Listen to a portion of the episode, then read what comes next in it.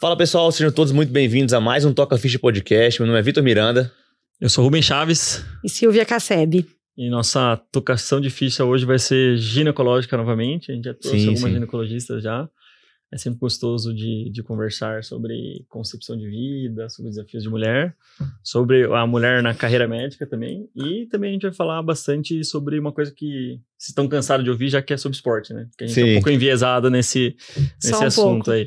Mas vai ter um Ah, adendo. A gente vai falar sobre como construir uma, uma linha de trabalho nova, né? Exato. Que é a ginecologia do esporte, que em tese todo mundo sabe que a grávida tem que treinar, mas como é que eu vou montar um, um processo, uma consulta que funciona? E pega essa ideia e aplica na sua especialidade, que tende a dar bons resultados, né, Então Silvio? hoje a gente está com a, com a queridíssima doutora Silvia Casseb, obrigado por aceitar o nosso convite aí. Ela é ginecologista do esporte, é preceptora né, da, do, do ambulatório de ginecologia do esporte da Unifesp, o único né, ainda do, o único do do Brasil. Brasil. Ô, né? louco. É, E aí ela vai Talvez o contar um único pouco da do- América Latina. um pouco que do geralmente quando é o único de- do Brasil. de estruturar, um É. consultório, estruturar um consultório particular numa subespecialidade, né? Que realmente, às vezes, é, é um desafio de muitos especialistas, né? Que ouvem a gente, que tem dificuldade de se inserir nessa especialidade, porque às vezes é um- uma especialidade 100% consolidada na cabeça do, do povo, né? Então ela vai contar um pouco sobre isso. Como abrir É- novos caminhos aí. É mãe de, de uma menina de 9 anos, o nome dela é? Laura. Laura. Um abraço pra Laura aí. Beijo, filha. E... Mãe de pet também, fiquei mãe de sabendo. pet. É aluna. E, e, vai, e vai contar o desafio de, de como que ela construiu um dos maiores Instagrams de falando sobre é, o desafio de estar grávida e fazer exercício, né? Porque é uma dúvida de, de acho que talvez de 10 de, 10, de cada 10 mulheres, é, 10 tem essa dúvida aí de se Com pode ou não fazer certeza. exercício na gravidez. Se E já se sigam aí, arroba exercício na gravidez, tá bom, pessoal? Já Já, aí, já. já aproveita aí, fala que veio pelo podcast, Exatamente. manda um inbox lá pra Silvia. Isso. Bom, seja bem-vinda, Silvia, se quiser se apresentar pro pessoal. aí. Obrigada, obrigada a vocês o convite. Bom, acho que o Rubem já falou bastante, né? Então, eu sou ginecologista e médica do esporte. Na verdade, muitas vezes, quando eu me apresento, eu falo é o contrário, porque eu fiz medicina esportiva primeiro. Então, eu sou médica do esporte e ginecologista.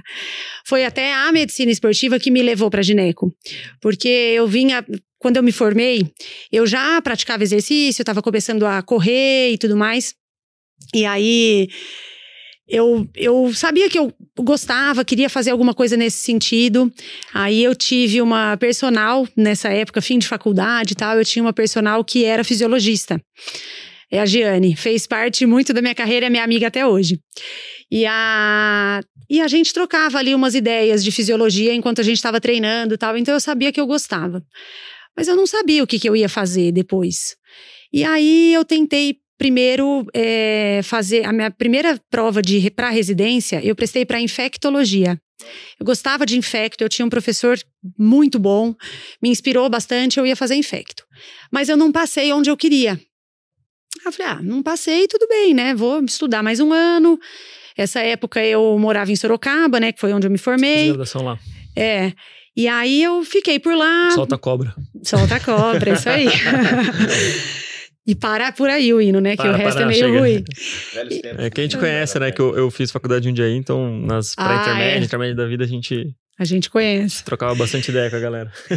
E aí eu, eu fiquei em Sorocaba, comecei a trabalhar ali num, num postinho de saúde e tal. E, e aí um amigo meu falou: Silvia, tem uma pós-graduação de medicina esportiva, eu acho que eu vou fazer. Uhum. Falei, Ué, pode ser legal, né? Uma pós? O que, que me custa? Já não passei na residência mesmo e tal, vou, vou tentar. Aí eu me matriculei com esse amigo e ele também estava meio perdido, não sabia o que fazer. A gente foi fazer essa pós. Eu morava em Sorocaba e vinha para São Paulo fazer a pós. A pós que eu fazia era segunda e quarta-feira. Fiz pós lá no Semaf, o extinto Semaf. Nossa, eu ia falar, esse, É. já, já foi. É, então. Barros. Sim, sim. Nós estamos falando aí Chama de. ele, velho. Chama ele. Boa, Sim, bom chama ele. convidado, pô. Ele. Nossa, Resenha. ótimo papo, é. Só que ele tem que vir pra cá, né? Que mora em Miami, né? Só isso, Vamos pra só. lá, vamos pra lá, a gente leva o Vamos pra microfone. Vai lá, pô. A gente leva um tripé.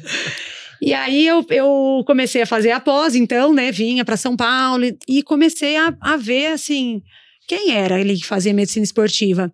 Tinha cardiologista fazendo, tinha um pessoal da ortopedia, claro, né? O clássico da medicina Uhum. esportiva. Tinham poucos recém-formados, assim, né? E aí eu tinha aula das especialidades com muitos especialistas. Então, por exemplo, eu tive aula de pneumo no esporte, Uhum. cardiologia, muito endócrino. E quando eu fui ter aula sobre mulher, Quem deu aula foi é, uma fisioterapeuta que foi falar só sobre assoalho pélvico. Bacana, a aula foi muito boa. No, na- no dia da aula eu até fiquei meio de mal, assim, dela, porque eu, na época, fazia corrida de rua. E aí ela falou: Eu acho que nenhuma mulher devia correr. Porque acaba com o assoalho pélvico de toda mulher. Não. Ué, Ela falou. E aí eu falei, poxa, eu corro, será? Aí do lado tinha uma, uma nutricionista que fazia após também. Nossa, estranho, né? Ela fala isso e tal. Falei, poxa, mas e aí, não tem prevenção, né? Fiquei, aquilo me instigou um pouco, Uhum. né? Por que, que É. a gente não falou nada da parte hormonal da mulher? Por que, Sim, que não sim. falou de gestação? Sabe que uma coisa curiosa da minha graduação é eu sempre gostei de gestante. Então, a gente na graduação passa por várias especialidades. Você quer ser várias coisas, né? Sim, sim. Então, minha primeira paixão foi a cardiologia. E eu pensava, vou cuidar de gestante cardiopata, alguma coisa assim. Depois eu gostei muito de endócrino. Nossa, diabetes gestacional. Eu sempre tive um pezinho na obstetrícia. Depois que eu fui, que eu me liguei, né? Eu falei, poxa, eu sempre gostei de gestante. Sim. E aí eu pensei na pós-graduação, falei, nossa, não falou nada de exercício na gestação. Isso Tanta nós estamos falando abordar, aí né? em 2006, que eu fiz pós-graduação, faz muito Hum. tempo. 15 anos aí, pelo É. menos. E aí eu comecei a pensar, falei, poxa, se eu fizer GO, eu posso cuidar da mulher em várias etapas da vida. Uhum. Eu posso colocar exercício na pós-menopausa para tratar o osso, na gestação para trazer, né, saúde, exercício para cuidar de sintomas de TPM, Acne. para tudo, né? Sim. Falei, poxa, o exercício cabe com a mulher ali perfeito. Aí que eu pensei, vou prestar GO. E se eu decidir era, sei lá, que massa. setembro, outubro, as inscrições Foi ao começando. então, né? Que a maior parte faz, né? É, Que legal, não sabia disso daí, e não. aí que eu fui fazer GO. Que massa, que legal. Foi essa a minha trajetória. E a, a residência de medicina esportiva começou em 2007. 2007, é. Então, quando eu fiz, não, Não, é tinha. verdade. Foi, começou Verdade. na, na USP e na Unifesp. em Sim. 2007. 2007, foi a primeira turma. Então, eu- eu fiz antes de ter a residência. Eu acho que se eu me formasse depois, talvez eu tivesse feito medicina esportiva. Talvez. Que legal, que legal. Não deu tempo. Não deu tempo. Não deu tempo. Não, que massa. Aí você fez a, a GO lá em Sorocaba mesmo? Aí eu fiz GO aqui no SUS, no Hospital do SUS, Leonor você fez Mendes de Barros. Ah, que legal. Um hospital de muito volume, né? Então, Mas você já fez GO pensando em trabalhar com, com exercício físico na, na gravidez mesmo? eu, eu pensava assim, que em algum momento as duas coisas iam Ia se casar. encontrar, né? Sim. Mas a R1 não pensa em nada, só em sobreviver, né? É. Só em que horas que eu vou dormir, legal, né? é, Meio legal. Nem treinar, ela R1. Hoje- treinou na R1, é. Esquece esse papo aí. Não, isso Sim. não é verdade. Hoje, Porque, ó, no R1, final do R1, eu fazia corrida de rua, já contei, né? Mas eu corria prova de 10 quilômetros, era a minha prova. Dia 31 de dezembro do meu R1, eu corri minha primeira São Silvestre. São Silvestre, é isso Ah. falar. 15 quilômetros. 15 quilômetros. Acabei a prova, peguei o metrô e fui dar o plantão da virada no R1. Ó, Caramba. Porque Legal. alguém tinha que fazer o plantão da Entendi. virada. Aí eu falei, deixa que eu faço, que aí eu aproveito e corro a São Silvestre. Então treinei, treinei Aham. pra isso. legal. É, tudo é, tudo Que é questão massa. de prioridade, né? legal, a gente sim. organizar o tempo ali. Legal. Hoje a gente a gente que acompanha aí você no Instagram, eu tive a oportunidade de acompanhar como, como aluno também, né? Os ambulatórios, aqui, né? Que eu fui, fui aluno do ambulatório lá da, da Gineco do Esporte, que é pô, sensacional.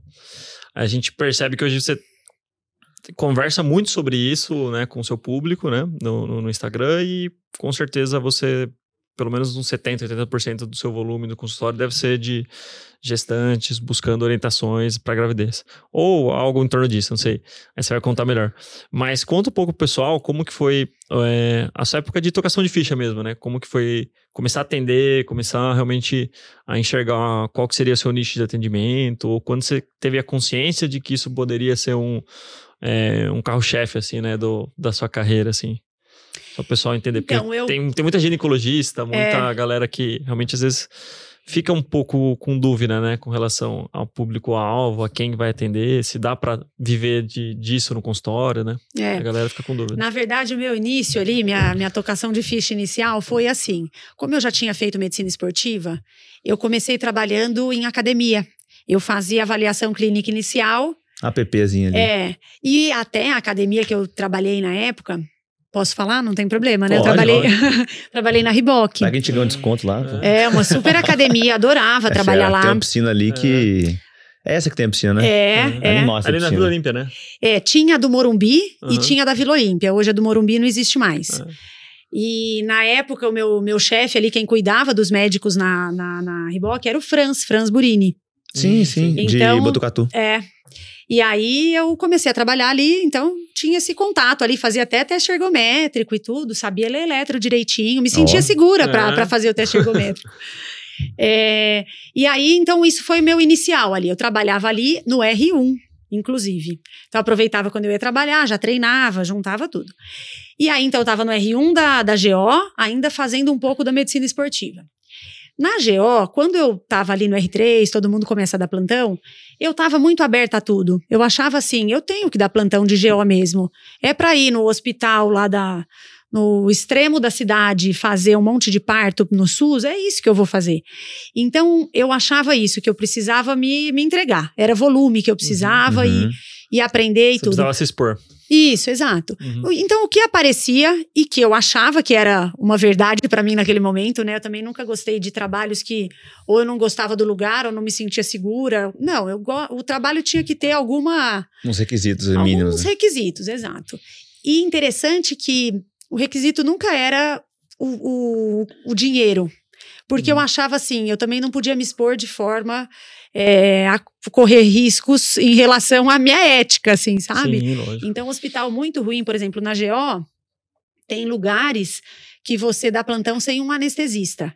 Se você É. tem uma emergência, você liga para o anestesista vir. Eu falava, não, isso não, não tá certo. Se eu preciso de uma cesárea de emergência, eu preciso ter um anestesista aqui. Sim. Ou então você opera com um instrumentador. Então você é o único obstetra de plantão, você opera com instrumentador. Eu falava, não, não, eticamente isso não é possível. Então não posso, não posso aceitar. Até proibido Podia- hoje, né? Não pode É. operar sem, sem auxiliar, né? Sem auxiliar. Então, assim, os trabalhos que apareciam, que já tinha os meus R ali fazendo, eu aceitava, fazia ia numa boa. Então, eu não pensava nesse começo em de verdade juntar tão facilmente as duas coisas. Eu pensava muito em juntar, e era o que eu fazia, eu juntava os conceitos. Então, meu conhecimento de, de esporte, de exercício, Uhum. eu usava nas pacientes ginecológicas. Em todos os níveis, assim. Desde no, no pronto-socorro, a que chegava lá com dor. Ah, dor lombar no fim da gestação. Eu já falava, mas você tá fazendo algum exercício? mas você tá fazendo. Então, eu, Você já ia. é, eu, eu usava o conhecimento. Mas eu não sabia como isso ia acontecer na minha vida. Eu não sabia, nesse começo, como que isso ia empacotar isso aí, né? desenhar. Porque é. isso é até uma dúvida que eu vejo muito com, com os alunos. é, E aí, você, enfim, vamos ver o que que você acha disso. Hoje eu vejo que o pessoal se forma na residência muito mais aberto a fazer algo diferente. Não que o que é feito até hoje seja errado, mas ampliar ainda mais o, a- o raio de atuação daquela especialidade do que antigamente. É, antigamente era assim: ah, me formei R3 em tal sub, eu faço só isso aqui e se chegou hipotiroidismo no meu consultório, eu não sei nem o que é isso, eu passo pro endócrino. Hoje eu já vejo que a- a- o pessoal tem se formado mais consciente de que, especialmente para crescer um nome no consultório, você precisa, no mínimo, ter uma noção maior, saber falar sobre outros assuntos e, se possível, até absorver outros assuntos, né?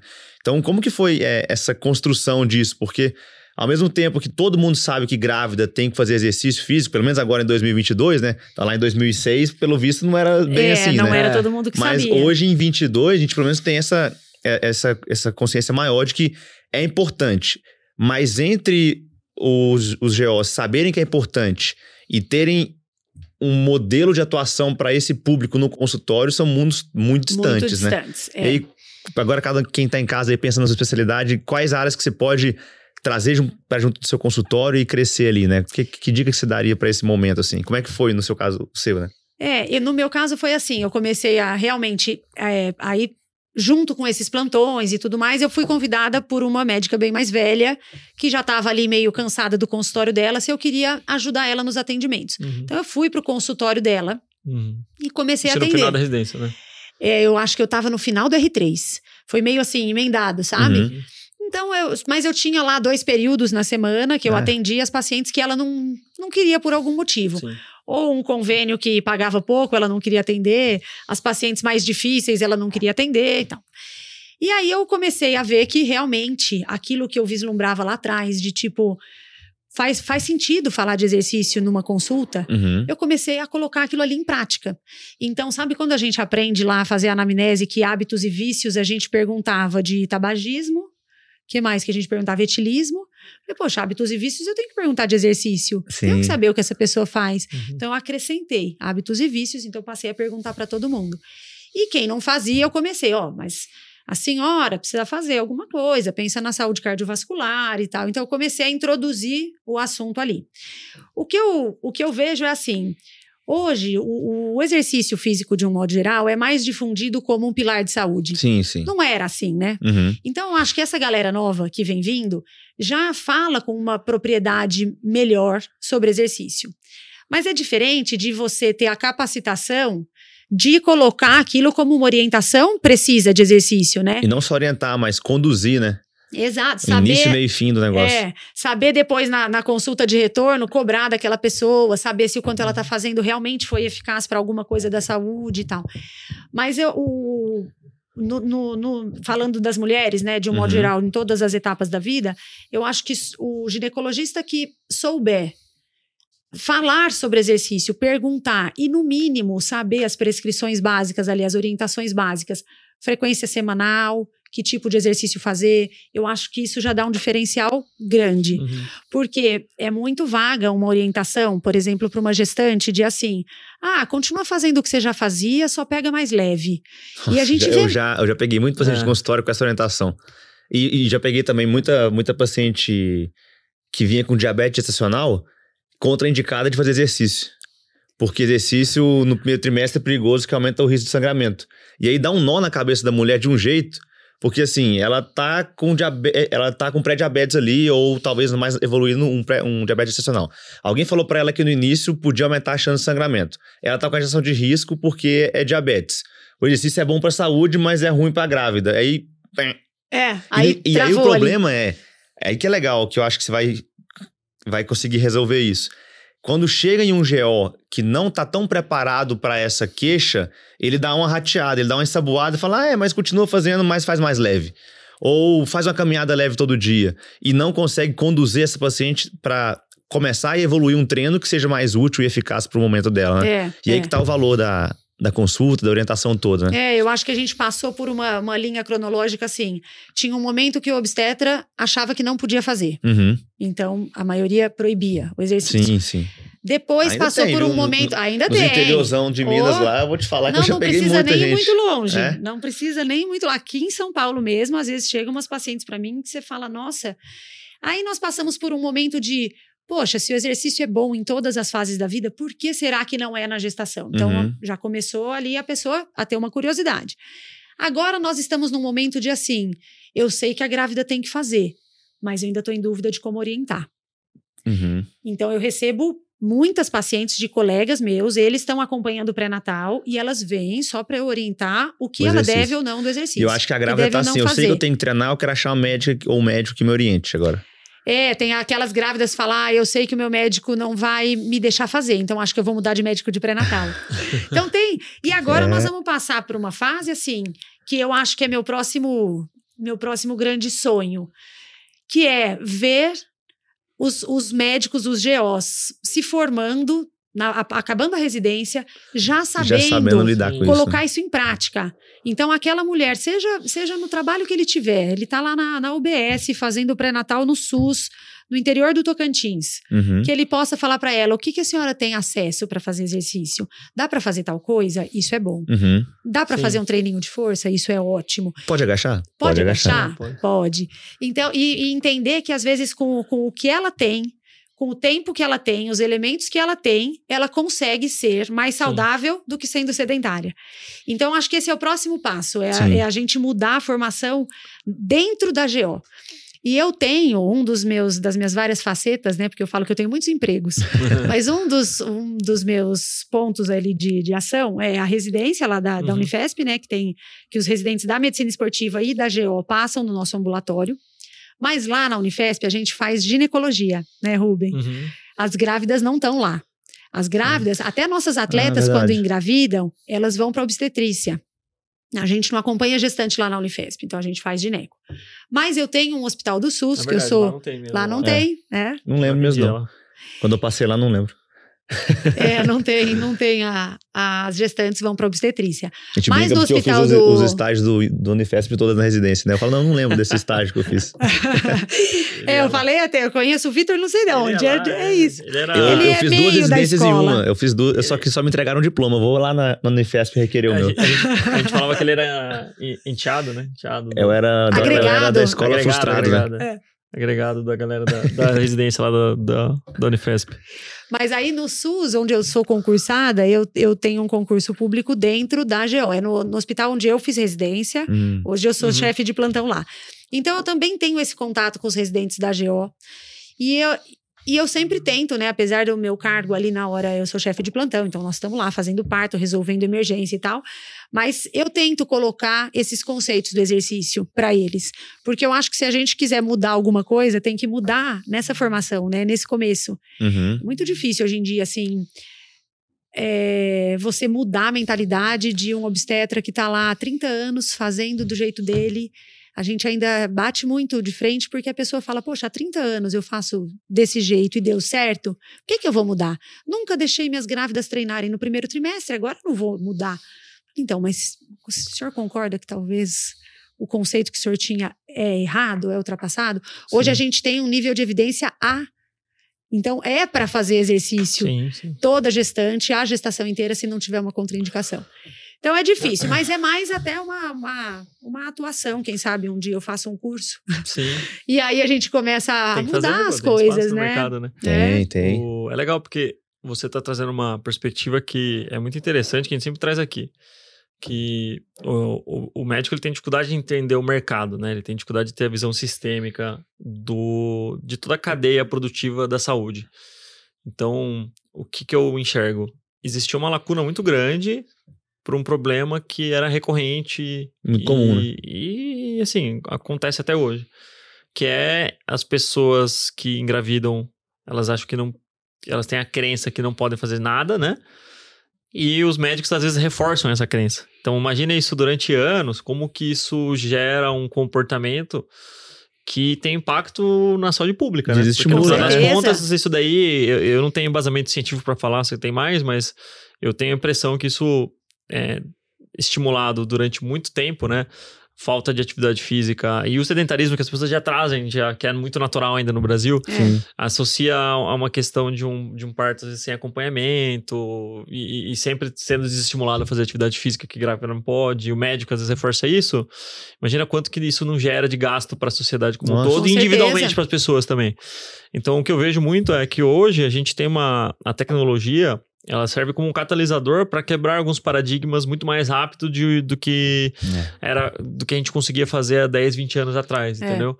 Porque hoje a informação é muito mais rápida, do mesmo jeito que a fake news ela propaga muito rápido, às vezes a informação boa também, ela Também, pode propagar muito também. rápido, só que tem que ter as, as, as fontes boas de pro- pro- propagação. Por isso que a gente fala tanto para o pessoal da, da medicina e das outras áreas de saúde, que a gente tem muito conteúdo bom para compartilhar e às vezes a gente fica preso a, a Rótulos. preconceitos, é, e- rótulos, questões de, Estigmas, de, né? de que você é o cara que é blogueirinho, que não sei o que, que a É. galera vai te zoar, que seu chefe não vai, vai achar o que de você. Às vezes a gente não fala e as pessoas precisam da nossa informação. É. Isso aí tem muito valor, sabe? Você sabe que foi exatamente isso que me estimulou a fazer a, a rede social, porque é, apesar de eu ser médica do esporte há tanto tempo, GO há tanto tempo, eu primeiro eu achava que é, eu já usava né, os conceitos do exercício ali no meu dia a dia, mas eu achava que enquanto eu não fosse de verdade especialista, então eu queria Com ter os sete dois RQEs, É. quatro pós-graduações e oito todos os PHDs. títulos e tal, eu não podia me apropriar disso para trazer tanta informação ao grande público. É, e por é mais muito que você comum. comece o Instagram com um seguidor, 10 seguidores, 100 seguidores e tal, um dia você vai ter mais seguidores. Eu acho, eu, eu acho que é a mesma responsabilidade você falar para 10 pessoas ou para 30 mil pessoas. Eu acho que é Hoje, igual. hoje são quantos? Deixa eu ver aqui. 30, 30 e pouco? 30, 30 mil, mais ou menos? Vamos ver 31? aqui, Exercício na gravidez. 33 e 200. 33 e 200.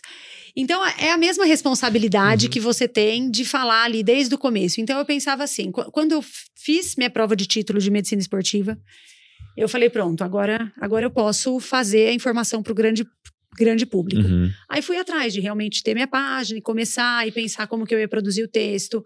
Demorou até eu, eu o negócio rodar assim a ponto de eu colocar minha cara ali, porque eu sempre pensei assim: não sou eu, a página não é minha. Você vê que até hoje a página não tem meu nome.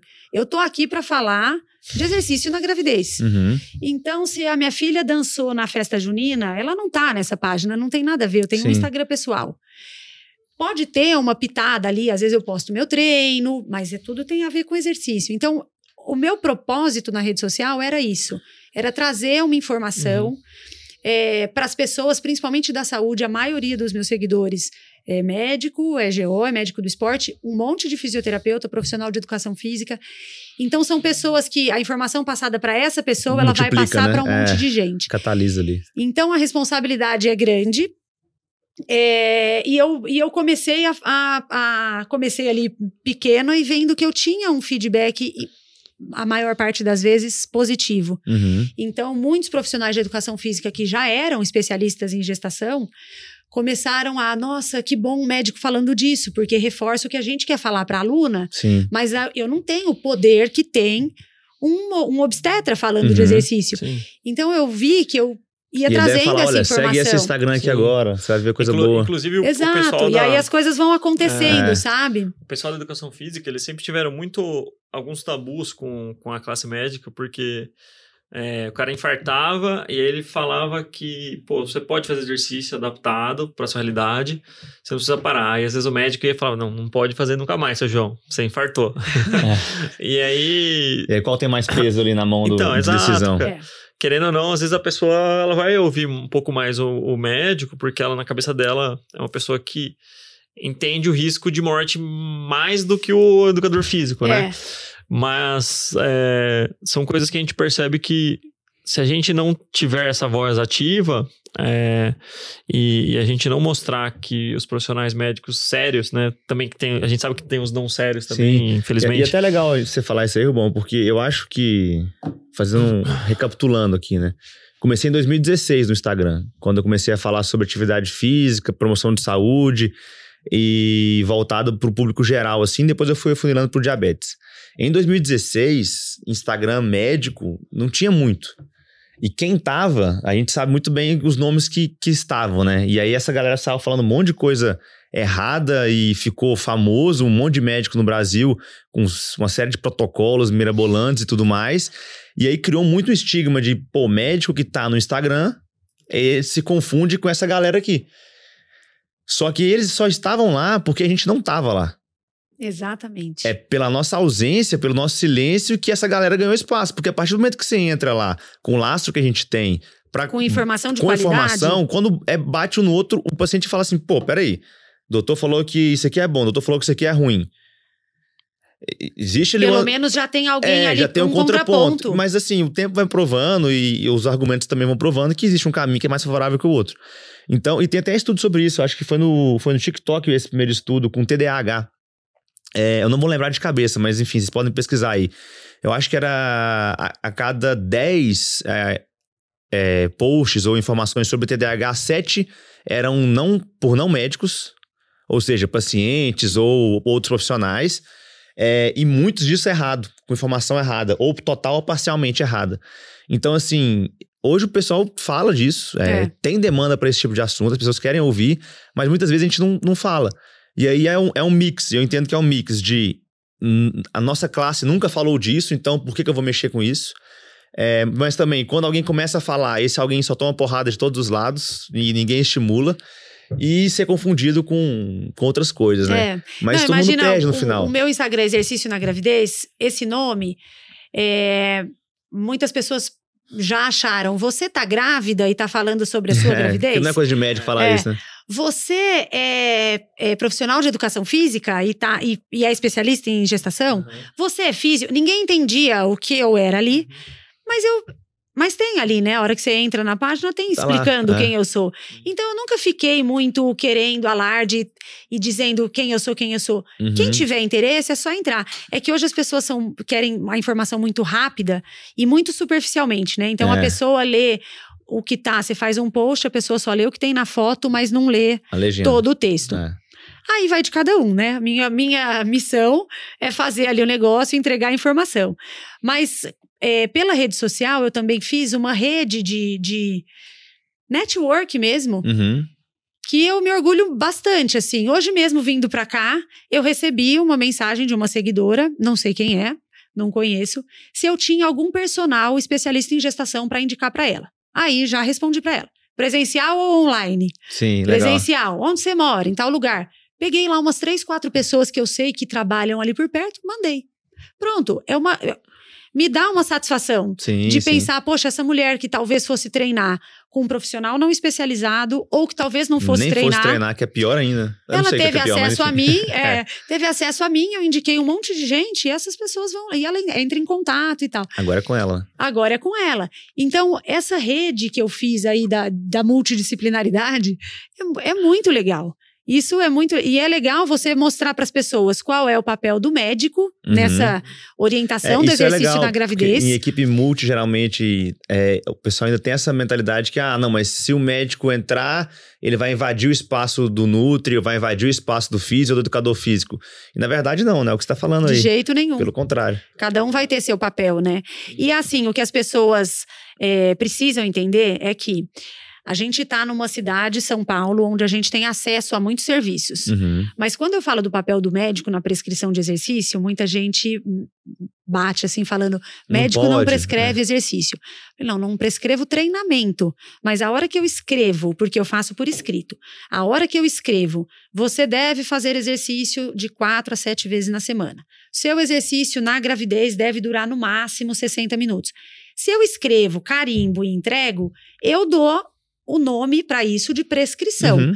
Mas eu não escrevi para ela Quantas séries, com três quantos séries quilos, de 15, qual do não sei o exercício. quê. Não é isso. Treinamento é, É, sim competência do profissional de educação física. Uhum. Da mesma forma que eu escrevo para ela, você deve fazer é, treinamento do assoalho pélvico. Sim. Procure um fisioterapeuta especializado. Da mesma forma que você Né? contraindica. No seu treinamento, evite, não faça tal e tal coisa. E sabe uma, uma coisa que, que eu comecei a fazer bastante hoje? É assim: a gestante tem algum exame alterado ao longo da gestação. Então, o obstetra dela tinha liberado, ela vinha fazendo exercício e tal, mas agora ela traz um ultrassom com um colo curto, ou com o bebê que não está crescendo no seu potencial máximo, ou com uma placenta que amadureceu demais. E aí o médico fala: Poxa, agora eu já não sei mais. Enquanto a gravidez estava indo bem, eu É. deixei ela treinar. E agora? Ah, então agora eu vou pôr em repouso. Então agora é um próximo gargalo. É. Agora é a orientação de exercício em gestações não fisiológicas, né? E tem muita evidência, né?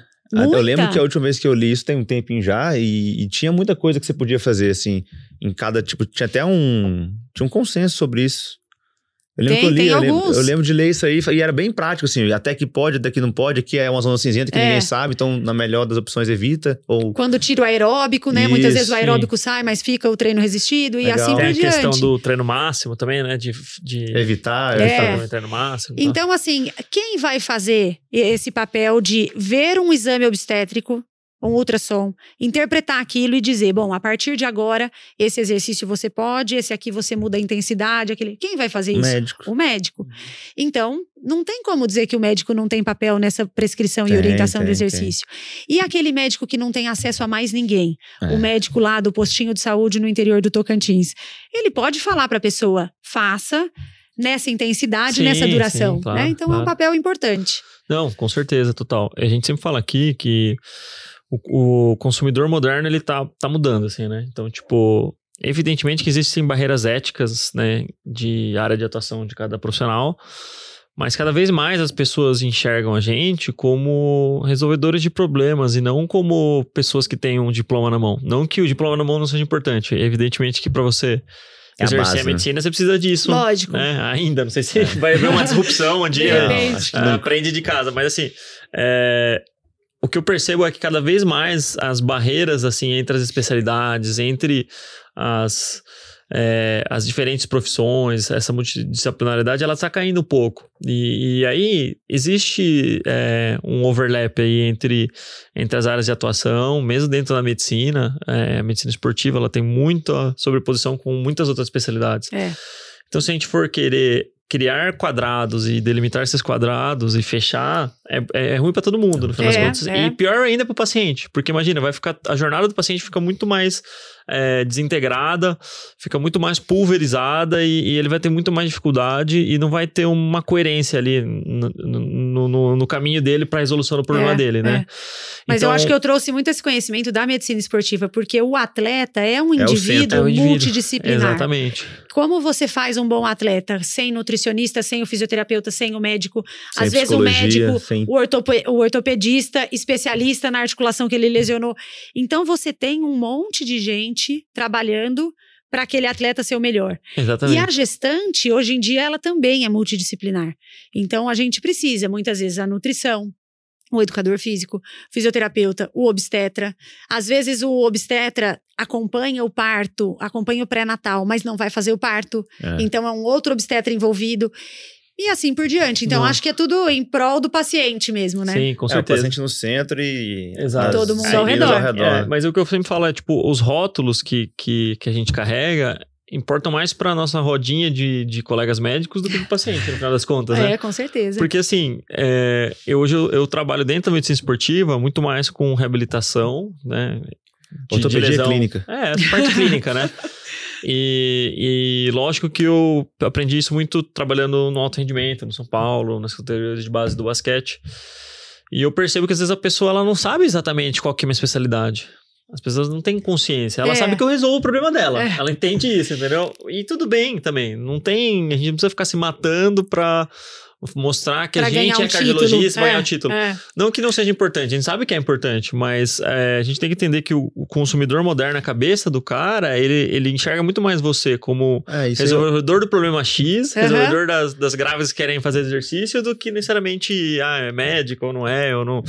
Não que não seja importante, novamente, mas às vezes a gente acaba construindo algumas barreiras que são ruins pra gente, são ruins pro paciente e pros outros profissionais, no final das contas. É isso que eu, que eu ia te perguntar. Hoje, se for no consultório, quais são a. a- O que, que você percebe, assim, de demandas das pacientes que, que é além do diagnóstico e da prescrição que mais fideliza ou, ou aumenta a percepção de valor que essa pessoa tem na consulta em si? Quais são os itens ali que você tem eu agregado? acho que é esse, esse olhar para a saúde de um modo integral, tipo a promoção de saúde mesmo. Uhum. Então, quando eu falo de, de exercício com, com as pacientes, antes de engravidar ou já gestantes, elas entendem que o que eu quero é uma saúde daquele momento e para o resto da vida. Uhum. Porque, por exemplo, quando eu falo de, de gestação, eu já falo um pouco de pós-parto. E às vezes, com a mulherada engravidando mais tarde hoje, eu já tô falando de um pós-parto meio pré-menopausa ali. Então eu já fico super preocupada em saúde óssea, em músculo, não pode perder músculo, Uhum. porque às vezes ela já vai ser pós-menopausa logo após o parto ali, 10 anos sabe? é um intervalo entre um e outro, né? Às vezes muito menos, né? Hoje eu tenho gestantes com 42, 43, que depois tiveram menopausa aos 45 ou 46. Nossa. Então tá ali muito perto, né? Então, então eu acho que é isso que, que mais fideliza as pacientes a mim. Eu acho que elas entenderem que a todo momento eu vou estar ali cuidando de um modo geral da saúde uma global. sensação de continuidade ali, não é um, um- não é pontual, né? É. Agora tem um outro lado da moeda. Qual que é o outro É, lado? eu, eu trabalho também numa maternidade particular de São Paulo. Então, eu dou plantão lá e também faço os meus partos lá. Então, às vezes, eu encontro na maternidade a pessoa. Chegou lá uma gestante para ter bebê com um outro médico. E eu falo, poxa, essa moça era minha paciente. Vira e mexe, eu encontro alguém que era minha paciente. E às vezes eu tenho, né? Tive uma história boa com ela, né? A Sim. maioria das vezes, mesmo que deixa de ser minha paciente, a gente tem uma boa relação. E aí ela fala assim: já aconteceu que eu tô lembrando aqui umas três, quatro vezes. Doutora, eu não fui mais lá porque eu não estava fazendo exercício, eu fiquei com vergonha Isso de é, voltar. é igual, igual emagrecimento. E eu falo, É eu não sei. Fica Olha, com vergonha de, que- de- não perdi o peso que a gente combinou e eu não É, volto mais. Aí e eu não sei se isso é bom ou ruim, sabe? Por um lado, eu falo, poxa, eu não queria ser essa pessoa que ela não pode vir me ver se ela não consegue fazer exercício. Eu juro Uhum. que eu gostaria que ela viesse me ver para dizer assim: eu tô sem fazer, por favor, me ajuda. Que, É. que caminho eu sigo? Sabe, eu- uma coisa que eu fiz que me ajudou a, a pegar esse paciente. Que isso acontece. Isso é. O que, que acontece? Na consulta, às vezes, o que, pelo menos na minha, do emagrecimento, saiu o seguinte: um combinado entre nós. E a sensação que o paciente tinha não é de que, putz, por vários motivos da minha rotina e da minha vida, eu não consegui entregar meu melhor resultado, por isso não consegui o resultado que a gente combinou junto. No fundo ele falava, caramba, prometi uma coisa pra doutora ou pro doutor e, e fui infiel, descumpri. É. E não é, né? E aí é. é. é super importante voltar no retorno ou voltar na nova consulta, justamente para entender o porquê que não deu certo. Porque você vai desenrolar isso e vai achar uma solução ou vai diminuir o, o combinado e vai fazer esse engajamento, né? Exato. E aí a Loriane que me ajudava nessa repescagem de paciente, mandando mensagem na sequência, quando sumia, sabe? É, eu acho que é uma coisa que eu preciso É, pensar. manda mensagem, tipo, olha, aconteceu alguma coisa no meio do caminho que não deu certo nos seus planos e tal, posso te ajudar a, a redesenhar esse plano e tudo. Existem várias opções. Que o paciente, ele acha que, ele, eu, eu percebi isso, que ele achava que aquilo lá era o único caminho. E se ele não fez aquele plano, é, putz, ele é incapaz de seguir o outro plano. Então, ele não merece mais aquele ambiente, ele, ele ia embora. É, é que eu acho que a gente acredita tanto naquele plano É, inicial então. que a gente tra que a gente vai traçar ali, que eu acho, e principalmente quando fala de, de exercício de esporte, né, para nós Sim. todos aqui, a gente a fala gente com curte, né? a gente curte, você fala com brilho nos olhos, tipo, vai lá, vai dar certo. E aí se a pessoa não faz, ela pensa, poxa, eu não Sei lá, não tem. Não, não sou o perfil da doutora Silvia. É. Então, às vezes, ela não volta. Me deixa chateado. Mas acontece. Sim, sim. Então, assim, a, a- a gente acaba traçando ali um, um perfil de, de paciente que todo mundo, no fundo, vai, vai ter ali uma orientação de exercício. Seja, não sai do meu consultório sem, no mínimo, ter falado do assunto. Legal. Não, isso aí é uma tendência que não volta mais, sabe? E eu acho que as consultas elas vão cada vez mais caminhar para ser multi. E aí é aquilo que o Mon falou. Você não precisa ficar dentro de um quadradinho. Mas você também não precisa invadir o espaço do outro colega ali de maneira irresponsável. Mas no meio do seu discurso, abrir essas, esses, é, esses braços de comunicação e falar: olha, isso aqui é um hipotiroidismo e tudo mais, e tal, tal, tal, vamos fazer isso, isso mais se precisar, ou eu já acho que é preciso passar aqui e ali. Eu acho que é o que falta no paciente. Porque o que, que eu percebo muito também? Hoje, falta. é, no dia a dia médico, aquele médico que você chama de seu. É então, verdade. você tem o seu cardio, você tem o seu gastro, você pode ter o seu GO, você pode ter o seu neuro, mas você não tem o seu. Quem é seu Quem é que médico ali, cuida, ó? né, de tudo? Quem Hum, gerencia? quando dá ruim, pra quem é, É, que você liga, é. entendeu?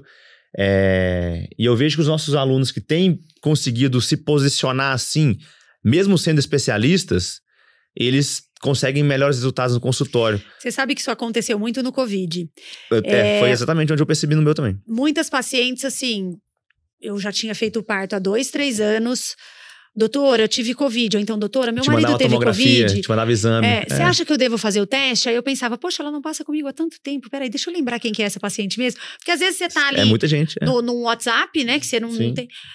E aí, eu tenho um, um grupo de amigas médicas, né, do, do hospital, que a gente tem um grupinho ali de WhatsApp, e muitas delas acham ruim isso. Ah, que folgada, não passa comigo há um tempão, agora vem me pedir opinião de um exame e tal. Pô, mas é eu o falo, contrário. poxa, isso é uma confiança. É confi- né? Exatamente. Lembrou É de você, não era ruim. É um, é um sintoma do sucesso, eu falo assim. É, um sintoma é. do sucesso. Na verdade, é uma coisa que, às do vezes, sucesso, assim, tipo, não falando de dinheiro, né? Tipo, de, de você cumprir o seu de propósito. fidelização, de não, verdade, pensa, no né? momento decisivo de Covid, de dúvida, a pessoa podia mandar mensagem pra várias pessoas. Pode ter até mandado, mas mandou pra você. Então ela É. te considera um ponto de confiança nessa relação Sim, toda. sim. né? É, é, acho que minha Às opinião vezes- vai ser importante, Às Exato. né? vezes até vai perguntar sobre outras coisas que não é da sua especialidade. Respondo Honesta, todas. gente. Respondo Pô, todas. Ah, eu tô com, sei lá, um nódulo. Aí, vou, vou lá com a doutora Silvia. Eu tô com é, algum problema que eu preciso de um urologista. E caminha pra alguém. E às vezes a pessoa confia, né? Ela se conectou com você no final das É, contas. O consultório é. é. muito sobre isso, né? Sobre conexão, Muito. né? E quando elas trazem prescrição de outro médico, ah, eu fui no endócrino e ele me passou tal remédio. O que, que a senhora acha? É. Falo, poxa, ela já Sabe quem foi. me perguntou isso hoje? Minha mãe. ela foi num neuro com a minha avó, né? E aí ele pediu o exame. Você acha que eu faço? Eu falei, ué, só Você já foi no médico. especialista, né? Pediu exame. Eu vou falar que não, eu nem sei que exame. Mas faz, mãe. Pô, pediu o quê? Pra senhora, sei lá, fazer um, um tilt test? Não, É. pediu exame de sangue, faz o negócio então. aí. Mas eu acho que é muito disso, né? A gente. A, a postura que você tem diante da paciente, assim. Então, eu Sim. acho que, até pelo fato de eu, de eu ter feito medicina esportiva, eu falo que eu fiz medicina esportiva, eu sou médica do esporte com muito orgulho, mas eu não atuo na medicina esportiva como um todo. Por exemplo, eu não atendo homem. Uhum. Mas as, as minhas pacientes têm a ideia de que eu entendo, talvez, de outros sistemas. Exato. Por exemplo, como eu contei é, que eu fazia teste ergométrico, né? Hoje eu não sei se eu faria um teste ergométrico, Uhum. acho que eu não me sinto capaz, mas eu sei ler um eletro. Uhum. Então, eu, se ela tem um teste ergométrico, eu sei ler, eu olho lá, vejo o duplo produto. Ok, eu sei mais ou menos ver.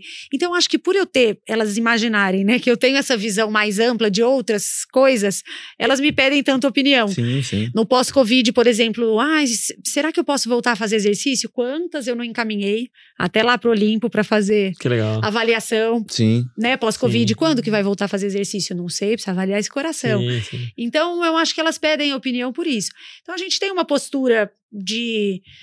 Não digo de centralizador, não, Não, é não isso, é. é. de confiança Hum, mesmo, né? Pô, não é, não é e também, às vezes é, entendeu? Porque se você for olhar um, o médico de- da, da família e comunidade, qual que é a função dele que ele tem ali na unidade de, fami- de, de atenção básica? É justamente é canalizar essa atenção. Trocar receita. Porra. Aí não. Aí são anos de Acabou- trabalho jogado fora agora. Acabou a linha de raciocínio aqui, É. ó. Ah, um salve para nossos encaminhar pro alunos médicos de família Não, aí que a é gente. assim, tem de muitos, muitos médicos de posto Que que, são atuam super assim, cientes. é, né? mas tem lógico. alguns que tem, Essa galera que infelizmente tá- atuam assim. É. Enfim, mas o, vamos lá. Retomando meu raciocínio aqui. É, é justamente filtrar essas demandas e conseguir resolver a grande maioria delas. E a que ele não consegue, ele não é, manda embora. Ele referencia e contra-referencia contra depois. referencia. Então, Isso é quando... uma das coisas mais lindas do SUS, que não funciona Sim, em todo como lugar. deveria, exato. Mas é, é um princípio Mas sabe muito onde é muito bonito. difícil isso funcionar? No particular. É, com certeza. Porque existe uma crença de que, pô, se eu encaminhar, eu perco. Ou quando ele vai, o cara mete a mão em alguma coisa, ele não volta pra mim e tudo mais. E quem consegue construir essa rede de indicação no particular, é, eu tenho os, Eu os- tenho. os colegas que eu indico em alça fechada quase ali. Aham. Tipo, ele vai e ele volta. E vice-versa, entendeu? E é, é super importante construir isso pro paciente. E eu sempre, quando eu encaminhava, falava: olha, doutor Fulano, Fulano, se você quiser, eu já posso mandar um áudio explicando o caso, adiantando caso você queira e tal, pra ganhar um pouquinho de tempo. Só de você falar isso, na cabeça da pessoa é assim: meu Deus, eu ia ter que sair daqui, procurar alguém de confiança, achar Que legal. eu não sei nem quem é, que eu não sei né? nem quem é. E aí o, o doutor já tá resolvendo isso pra mim, e é só eu comparecer na consulta que ele já vai saber de quem, do que se trata. Do que se trata, exato. Nossa, isso aí você cria uma confiança É. e encurta um tempo e aumenta um resultado gigantesco. Lembrando que o paciente que veio pra você por indicação e você acaba indicando ele para outro paciente, ele já meio que passou por vários filtros. Então, talvez o valor daquela consulta é, não o incomode tanto e se incomodar, ele ainda vai se esforçar para resolver Pra isso, resolver, porque tende a certeza. ser valores semelhantes e até se for mais caro que você, ele fala, pô, mas se ele tá encaminhando é porque é algo, sei lá, mais complexo e tudo mais e faz sentido isso aqui. É. Mas se resolveu, tá barato, entendeu? Então, também, isso por eu exemplo, vejo muito valor nisso aqui. Dentro do pré-natal, às vezes ela tem o médico, né, com quem ela faz pré-natal, que ela passa em consulta todo mês. Uhum. Aí esse médico, no início, quando eu comecei a, a rede social e comecei a fazer é, exercício, né, para gestante, é, eu tinha indicação dos meus colegas próximos, assim, os que dão plantão comigo, que me Sim, conhecem, sim. que sabiam que eu não ia roubar aquela gestante e fazer o parto dela, entendeu? Vai, porque- vai pegar minha disponibilidade obstétrica, eu não vou encaminhar. é, o obstetra tem muito medo disso. Tem obstetra que tem medo até de mandar ela pro pronto-socorro, porque lá vai ter um obstetra atendendo. Entendi. Então ele, eu Uhum. falo, nossa, é Quem- muita insegurança, é, não né? se garante isso aí, eu ia falar. Os caras não se garantem tem, no rolê, mas não. tem. E aí eu tinha essa indicação dos meus colegas Uhum. próximos que me mandavam e eu organizava o exercício e devolvia. E depois acompanhava na rede social lá, ah, ela teve bebê com fulano e tal. Fico super É, satisfeita. A gente fez um trabalho em conjunto. Mas elas perguntam isso. Poxa, mas se eu for pedir reembolso, você vai emitir a nota como obstetra? Porque eu já pedi o reembolso do meu obstetra. Então isso gerava para elas uma Hum. Será que eu tenho direito a passar em outro obstetra? Então eu passei a emitir a nota como orientação de exercício na gravidez. E o R que é de E medicina dá certo, esportiva. exato, Ah, exato, porque como eu sou médica do esporte, eu Sim, posso, né? sim. Então a, a- é, e minha empresa tem esse cadastro, né, da, da medicina esportiva. Então eu- é, passou a ficar mais fácil. E muitas vezes os meus amigos fazem exatamente isso, já mandam áudio, ó, assim, eu vou te mandar uma paciente assim assim. Veio um ultrassom meio alterado, eu pedi pra ela te levar o exame, tá bom? Tá bom. E a paciente vem e vai embora feliz. E, e é isso, né? É. A Pri acabou de mandar uma mensagem aqui. Pô, obrigado pela indicação do paciente e tal. Eu vi aqui hoje. Super gente boa, Ela figuraça. tá lá no Olimpo agora. É? Ela Então, tá lá. foi por isso, ela tá atendendo, ela mandou essa mensagem, que era um Tá lá. paciente que eu atendi online, e como agora eu não tô atendendo mais online, eu passei para ela. Eu falei, olha, vai nela que ela vai resolver. Entendeu? E aí ela hum, tá aqui mandando mensagem, mas é uma pessoa que eu encaminho e confio que tende a ter a mesma experiência que teve quando Quando, passou fazendo. com você, É, exato. isso é importante. No particular, isso é, isso é fundamental. E são. E aí que eu falo, né? Hoje, se você fosse orientar um residente ali de GO que tá terminando, é, o que, que a gente vê muito hoje, assim? É, dá para ter qualidade de vida e, e na GO? É, pô, na obstetrícia eu consigo não depender de plantões e tudo mais. São vários fantasminhas que tem na cabeça do especialista em formação e do especialista que acabou de terminar a formação. E eu tenho minhas opiniões já sobre isso, mas eu queria te ouvir, assim, como é que você vê esse, esse mercado hoje da obstetrícia e também da, da ginecologia? E que dica que você daria para essa pessoa conseguir se posicionar melhor e não ficar tão dependente aí de vínculos ruins ou cargas de plantão muito grande e acabar não conseguindo se diferenciar? É, eu acho que tem que tem que pensar que vai trabalhar, ok? Sim. Porque a Gostei, obstetrícia né? é, Resposta boa. a obstetrícia é uma especialidade que te que demanda, né, uma entrega. Uhum. Uma entrega no sentido de corpo, alma, energia, tempo, tudo, né? Quando você tá ali para fazer um parto, você tá ali.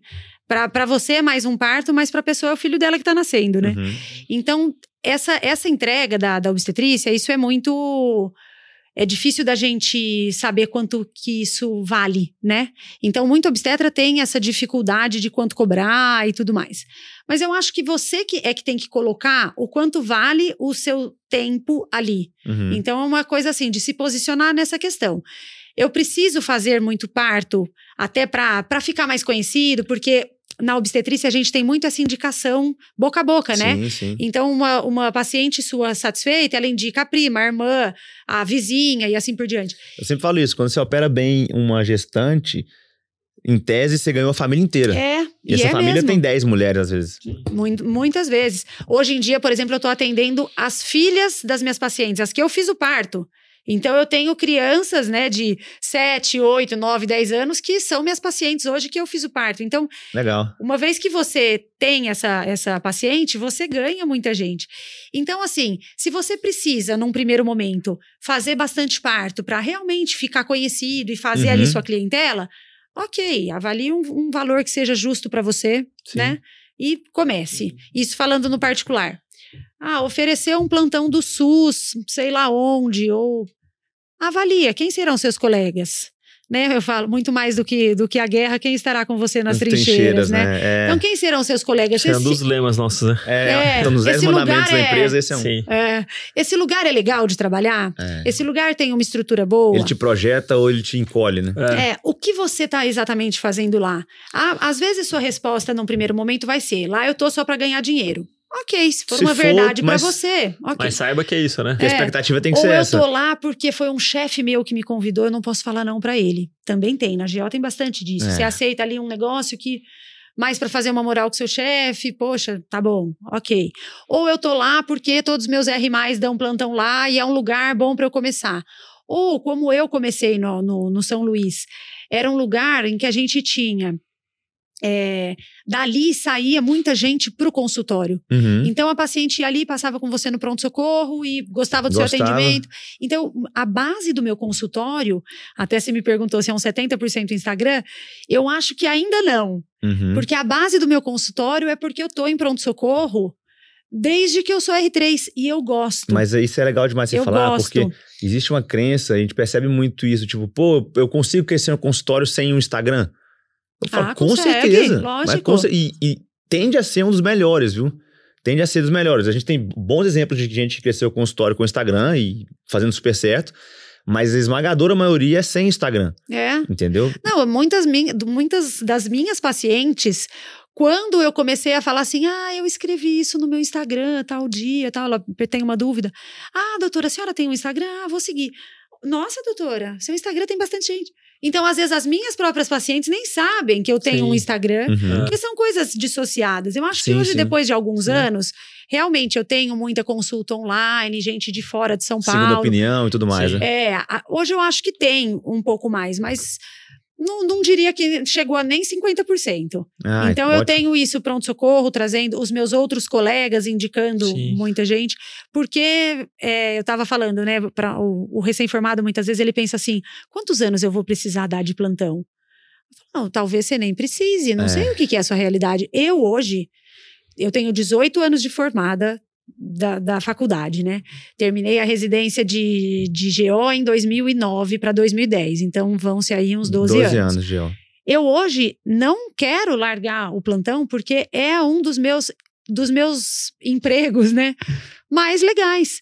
E não é pensando no dinheiro, muito, muito pelo contrário, porque Sim, o quanto sim. eu ganho no plantão, Não justifica, né? seis horas de plantão, eu ganharia É, em em duas consultas. duas consultas. Não é por isso. É porque é um lugar onde eu de verdade me realizo. Aquilo é uma verdade para mim. É, mas isso é legal, porque a gente sempre fala qual é o tipo de remuneração que esse trabalho te dá.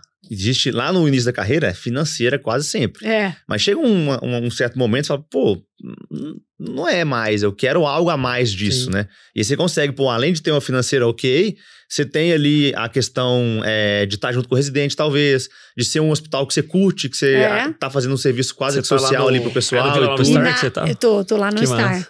Ou E é lá- um, no Star é uma fonte de captação Não, paciente e, e lá é uma, baita, é, uma baita, é uma baita aula de experiência do paciente lá. É. E eu, Lá eu, é- na verdade, eu sou plantonista do São Luís há muito é tempo. Aí Uhum. virou Star, fomos pro Star. Sim. Mas desde o do Itaim, dei plantão no São Luís do Anália Franco. Sim. Então, é, é muito minha casa, assim. Sim. Mas eu, eu falo hoje assim que hoje em dia eu tenho uma situação financeira que me permite trabalhar onde eu quero. Então, quando as pessoas me perguntam para que que você dá plantão lá no SUS? Esse concurso do SUS, nossa, nada a ver. Eu falo, gente, Aonde que é esse daí? É no Leonor Mendes de Barros, Ah, é na Zona Leste, é onde eu fiz Ah, residência. então, vai É. É onde, é onde eu tenho contato com o residente. Sim. Eu tenho contato com caso grave, porque é uma maternidade de Sim. referência. Eu nem sei se o que eu ganho lá vale a pena ou não vale a pena. Não Provavelmente. tô lá por isso, né? Se eu fizer as 20 horas semanais Nem em outro lugar, conta, não. eu vou ganhar não muito mais. conta, não. Mas eu tô lá, é eu falo que é como se eu pagasse uma pós-graduação. É. Porque eu continuo aprendendo lá toda semana, entendeu? Então hoje eu posso escolher dar plantão onde às vezes Uhum. não é tão rentável. Eu Sim. ganho dinheiro de outra forma. Eu Sim. tenho. Tem E- lá Esse minha. X você já resolveu, né? Esse Já marcou, resolvi, é. é, exato. legal, então, É, eu acho que isso que é legal. Porque Isso é vai te, manter, confortável. vai te manter feliz, conectada, é, viva, é, presente na, na, na GO, na especialidade e produzindo, né? Entre aspas. é. Entre aspas, não, né? Tipo, apesar disso tudo, né? Produzindo para produzindo academicamente, isso, academicamente. e produzindo E- financeiramente e, também. O ponto é, produção, que eu queria fazer é o seguinte: influenciando essa base, entendeu? Esse é o ponto da, da, do que eu digo de produção. É trazer para esse residente que tá lá no hospital do SUS e tudo, a perspectiva de, pô, olha a Silva, com, com 12 anos de GO. É, uma pessoa feliz, do bem, sorridente, tá aqui de bem com a vida. Juro que isso aqui já é diferente.